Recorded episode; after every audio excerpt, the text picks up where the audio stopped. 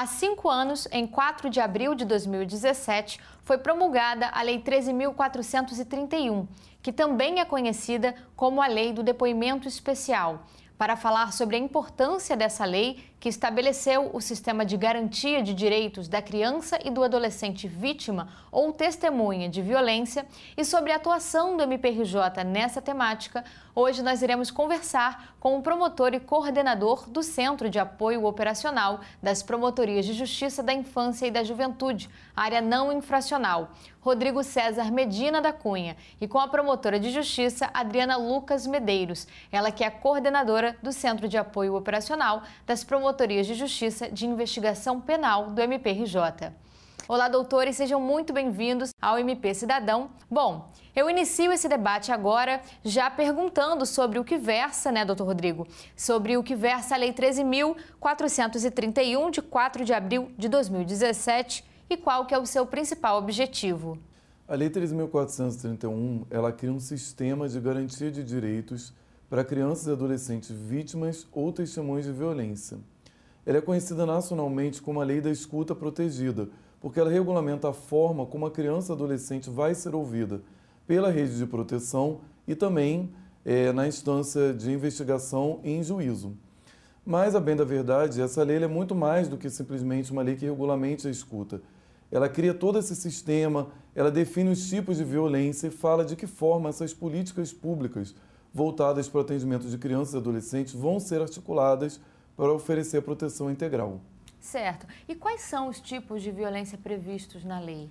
A lei fala basicamente na violência física, que é toda ação que prejudica a integridade corporal de uma criança ou adolescente, a violência psicológica, que são várias condutas que de alguma forma possam prejudicar o desenvolvimento psíquico e emocional da criança, uma humilhação, uma ofensa, uma ameaça, o bullying estaria nessa categoria. Fala da violência sexual como gênero, que a gente tem as espécies, né, o abuso sexual e a exploração sexual, e traz um tipo novo de violência com o qual a gente já trabalhava, mas não tinha definido em lei, que é a violência institucional, que é toda vez que um agente público ele age ou deixa de agir e prejudica o atendimento de crianças e adolescentes, né, e deixa de seguir os protocolos previstos nessa lei. Certo. Agora, doutora Adriana, é, em que fase se divide a aplicação da lei? A aplicação da Lei 13.431 de 2017, ela se dá tanto na fase administrativa do procedimento investigatório policial, quanto na fase judicial, de modo que assim, o objetivo da lei é evitar é, repetir ou o depoimento especial ou a escuta especializada, é, que em regra deve ser feita é, mediante antecipação de prova. Certo. Agora, doutor Rodrigo, é, o senhor tinha falado né, do procedimento de escuta especializada. O que, que é esse procedimento e qual a diferença entre ele e revelação espontânea da violência? A escuta especializada é um procedimento realizado pela rede de proteção. Então, em cada município, eu vou ter um tipo de fluxo, eu posso ter formas diferentes do município se organizar. Eu posso ser um município em que eu tenha, por exemplo, uma ONG que atenda crianças e adolescentes vítimas de violência, em outros eu só tenho um posto de saúde, em outros eu tenho os equipamentos da assistência fazendo esse atendimento. Mas, na verdade, a escuta especializada é um procedimento em que a criança vai ser ouvida para que quem está fazendo esse momento de entrevista compreenda a dinâmica dos fatos e possa oferecer a proteção necessária, encaminhamentos na rede de saúde, de assistência social. E, na verdade, o relato da criança na escuta especializada ele é limitado ao necessário para oferecer essa proteção. Então, não é um momento, por exemplo, de se aprofundar em relação ao que aconteceu. Isso vai ficar para uma fase da investigação, definir qual foi a autoria. Aqui quer-se compreender o que aconteceu para oferecer a proteção, ou seja, deixar essa criança livre do contato, por exemplo, com o abusador. A revelação ela já é diferente da escuta especializada, porque ela é mais espontânea. Na revelação, a criança ela procura um adulto de referência, pode ser um parente, um professor, uma figura na qual ela deposite confiança e ela relata o que aconteceu. Essa pessoa que recebe a revelação da criança sob uma situação de violência, ela não é obrigada a conhecer os trâmites da justiça ou saber para onde encaminhar. Simplesmente ela tem que procurar ajuda, né? procurar o conselho tutelar, se dirigir a uma delegacia, para que os procedimentos sejam aplicados. Certo. Agora, doutora Adriana, é, você poderia trazer para a gente o que é, então, o depoimento especial e como a sua coleta deve ser realizada? O depoimento especial é a forma válida de colher a prova junto à criança ou adolescente vítima ou testemunha de violência. O depoimento especial, ele é regulado pelos artigos 8 a 12 da Lei 13.341 de 2017 e estabelece alguns parâmetros, é, como, por exemplo, é, ele deve ser realizado em local adequado e acolhedor, por profissional habilitado, respeitado o tempo, a opinião e o desejo da criança e, preferencialmente, é, sem que seja declarada a finalidade, de uma forma ostensiva, né, a finalidade do ato. Deve também é, ser realizado num local com infraestrutura e espaço físico adequado a garantir a privacidade daquela criança e do adolescente. O depoimento especial, ele deve ser realizado mediante gravação de áudio e imagem, e essa gravação, ela também é, deve, o, o juízo deve adotar os cuidados necessários para proteger a privacidade da criança e do adolescente. Certo. Agora, doutor Rodrigo, você poderia falar um pouquinho para a gente sobre o Núcleo Especializado de Promoção e Defesa dos Direitos da Criança e do Adolescente? Como é que se dá a atuação desse núcleo? Na verdade, é um núcleo é, do Tribunal de Justiça que organiza toda essa política institucional dentro do tribunal de coleta e depoimento especial. É, a gente tem que lembrar que o depoimento especial ele pode acontecer em dois momentos, né, de acordo com a lei. Tanto em fase policial, ou seja, o delegado ele pode conduzir o depoimento especial, também gravando essa mídia. Ele vai seguir o mesmo protocolo que é seguido em juízo, ou ele pode ser realizado em juízo. Geralmente, ele é realizado principalmente pelo juiz criminal, é, mas nada impede que outros juízes de outras competências também realizem. Então, no DEC, ele dá suporte ao trabalho dos juízes e acompanha a implementação das salas de depoimento especial do Poder Judiciário no Estado. Hoje, nós temos 36 salas com atendimento regionalizado e equipes é, vinculadas às várias criminais que estão disponíveis para se deslocar até o local onde está a criança. Então, por exemplo, se é, um juiz numa comarca do interior precisa ouvir uma criança, não há sala de depoimento especial nessa comarca. Ele pode entrar em contato com o NUDECA e solicitar que essa equipe se desloque com os equipamentos necessários até onde a criança se encontra. O NUDECA também faz uma avaliação técnica das peças do processo e muitas vezes eles omitem uma opinião sobre o não cabimento da coleta do depoimento especial, quando aquilo não vai causar benefício para a criança, pode ser uma importar tendo uma violação de direito. Doutor Rodrigo Medina, nós estávamos aqui falando sobre a lei, né? É, e antes da lei, né, do depoimento especial, como que era realizado todo o procedimento de coleta é, dos depoimentos das crianças e adolescentes vítimas de violência? A gente tinha já uma experiência, alguns anos atrás, há cerca de 15 anos atrás, de depoimento sem dano, que era o início desse embrião do é, depoimento especial trazido para o Brasil. Começou essa experiência no Rio Grande do Sul de já haver esse cuidado de ter uma sala separada da sala de audiência para que a criança fosse ouvida com auxílio e apoio de um técnico.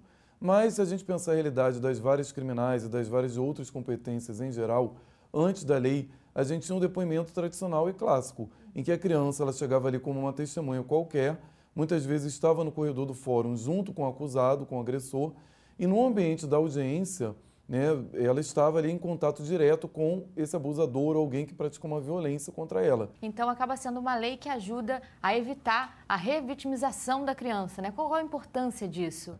Esse é exatamente o ponto, né? Toda lei trata nesse conceito de evitar a revitimização. E revitimização a gente pode definir como procedimentos repetitivos desnecessários e invasivos que fazem com que a criança reviva aquele trauma e tenha abalos psicológicos em razão disso. Perfeito. Agora, doutora Adriana, é, a senhora poderia trazer para a gente o que é ação cautelar de produção antecipada de prova e como que ela pode ajudar nesse processo é, de evitar a revitimização das crianças e adolescentes? É, foi um instrumento muito importante, né? Uma ação cautelar já existe, já existia na legislação processual penal, mas a forma com que ela foi inserida e trazida no contexto do, da lei, é, de fato garante e auxilia o judiciário a evitar essa vitimização secundária, revitimização. Uma vez que no modelo anterior, aquela criança ou adolescente testemunha ou vítima de violência, ela poderia ser ouvida por ocasião do fato, logo após o fato, em sede policial, e aquele depoimento poderia depois ser repetido em sede judicial e às vezes até mais de uma vez em sede policial. Isso faz com que a criança tenha uma, uma nova experiência negativa a partir de cada relato desse. Então, quando a lei estabelece de forma obrigatória, nos casos de crianças menores de 7 anos ou nos casos de violência sexual, a produção antecipada de prova, ela garante que aquele adolescente ou criança não vá perpetuar esse sofrimento havido em razão da violência sofrida ou testemunhada.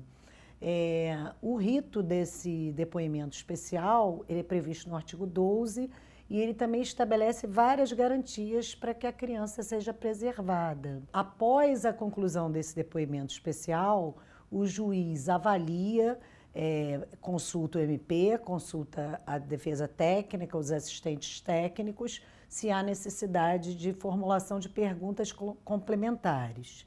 Essas perguntas, é, a análise dessa pertinência é feita pelo juiz e, de qualquer sorte, havendo necessidade, essas perguntas normalmente são é, reformuladas por esse profissional habilitado de forma a ter uma, uma leitura que possibilite uma compreensão melhor para a criança ou adolescente.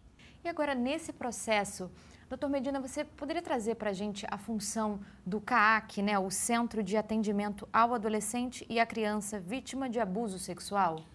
Então, nos modelos que a gente tem aqui no estado do Rio de Janeiro, né, em municípios com diferentes portes, mas eu vou pegar o exemplo do CAAC do Hospital Souza Guiar, que é o Hospital Municipal aqui do Rio de Janeiro, a gente tem ali uma, um braço avançado da Delegacia da Criança e Adolescente Vítima, ou seja, uma repartição policial, como se fosse uma extensão da delegacia dentro do hospital.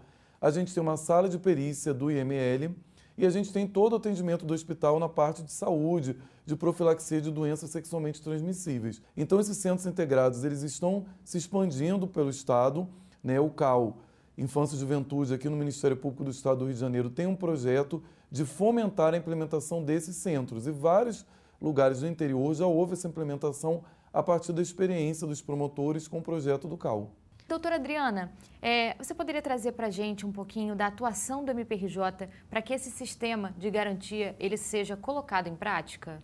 O MPRJ, é, através do promotor natural, no exercício da atividade fim, ele é, garante né, essa, o acesso da criança e do adolescente a essa rede de proteção prevista pela lei e de modo que ele deve buscar de todas as formas garantir que a criança seja ouvida, criança ou adolescente, vítima ou testemunha de violência, seja ouvida na forma preceituada pela lei. Além disso, os centros de apoio operacional de investigação penal, criminal, de infância infracional e não infracional eh, estão sempre em articulação com os órgãos públicos, de modo a garantir uma melhoria constante na rede de proteção estadual e também assessora os colegas em dificuldades que possam haver eh, de acordo com as peculiaridades de cada comarca.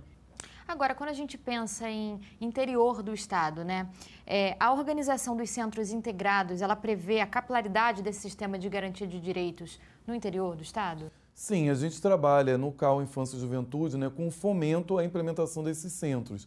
Geralmente quem desenvolve esse trabalho, pela própria natureza da atuação, é o promotor da infância e juventude, que tem esse papel de articular essas políticas públicas, né, de trazer esse diálogo municipal. Então a gente tem modelos de centros de atendimento integrado na capital ou na região metropolitana, eu vou citar o CAAC Souza Guiar, o CAAC do Hospital Dom Pereira Nunes, em Duque de Caxias, a gente tem também o CAAC em Campos, que é um município, mas é um município grande no interior. Mas a gente tem modelos diferentes de atendimento, né? Em centros integrados que não são em hospitais. Então, por exemplo, em Teresópolis, Itaguaí, Uh, em outros municípios do interior, a gente tem é, atendimento para escuta especializada, para um atendimento de rede, ou seja, há uma lógica também de integração sem estar em equipamento grande como um hospital. Mas assim, esse atendimento integrado ele não é esquecido. Então a gente trabalha com o porte do município com diferentes modelos no estado. Né? A gente tem para os grandes centros e para a região metropolitana e cidades menores do interior, onde há essa integração, mas de uma outra maneira. E existe um acompanhamento das crianças e dos adolescentes é, após o processo de coleta? Sim, isso é uma preocupação grande. A gente tem a SECAV, que é a Comissão Interinstitucional da Criança e Adolescente Vítima. As reuniões acontecem no Poder Judiciário, né? então a gente tem ali promotores, defensores, juízes e gestores estaduais até do município do Rio de Janeiro. E a gente monitora todo esse processo. Como foi a situação da criança na rede, como ela chegou ali ao judiciário para ser ouvida, para prestar depoimento especial, e depois qual vai ser a referência dela de rede, ou seja, para onde ela vai no atendimento continuado. Temos um fluxo e uma pactuação com o Poder Judiciário em que o NUDECA, que é aquele núcleo que acompanha e controla esses depoimentos é, no tribunal, ele manda para o Centro de Apoio Integrado da Infância uma listagem com o nome das crianças que foram ouvidas nos últimos dois meses. E a gente manda essa listagem diretamente para os promotores da infância para que eles verifiquem se essa criança que passou por toda essa situação do atendimento de rede e foi ouvida em juízo ainda precisa de algum tipo de atendimento, sem deixar de lado a questão da revitimização. Né? Não pode, nessa fase, a criança vir a ser revitimizada. Então a gente não vai reabrir o caso ou rediscutir o caso. É um excesso de cautela. É tentar compreender, depois do depoimento, o que aconteceu com essa criança e o que mais ela precisa. Então, o promotor tem várias estratégias para fazer isso sem que necessariamente a criança tenha que ser ouvida de novo, que é o que não se deseja. Nossa, eu gostaria de agradecer imensamente. Infelizmente, o nosso tempo está acabando. Obrigada por esse rico debate acerca dessa importante lei. É, os senhores gostariam de acrescentar mais alguma coisa, algo que os senhores não falaram, que achem importante ressaltar? Eu acredito que, na verdade, estamos todos aí nacionalmente em busca da implementação plena dessa lei. Ela traz uma série de garantias, mas muitos desafios. Ela é uma política pública complexa, né? ela traz políticas públicas complexas, com articulação entre Estado, município, entre secretarias municipais e no âmbito de cada município. E o Ministério Público nacionalmente vem fazendo esse trabalho. Um dos pontos que nos chama atenção, né, que é digno de nota, é o fato da gente não ter ainda uma vara de crimes especializados contra criança e adolescente no estado do Rio de Janeiro. Estamos caminhando para isso, mas ainda não é uma realidade, infelizmente.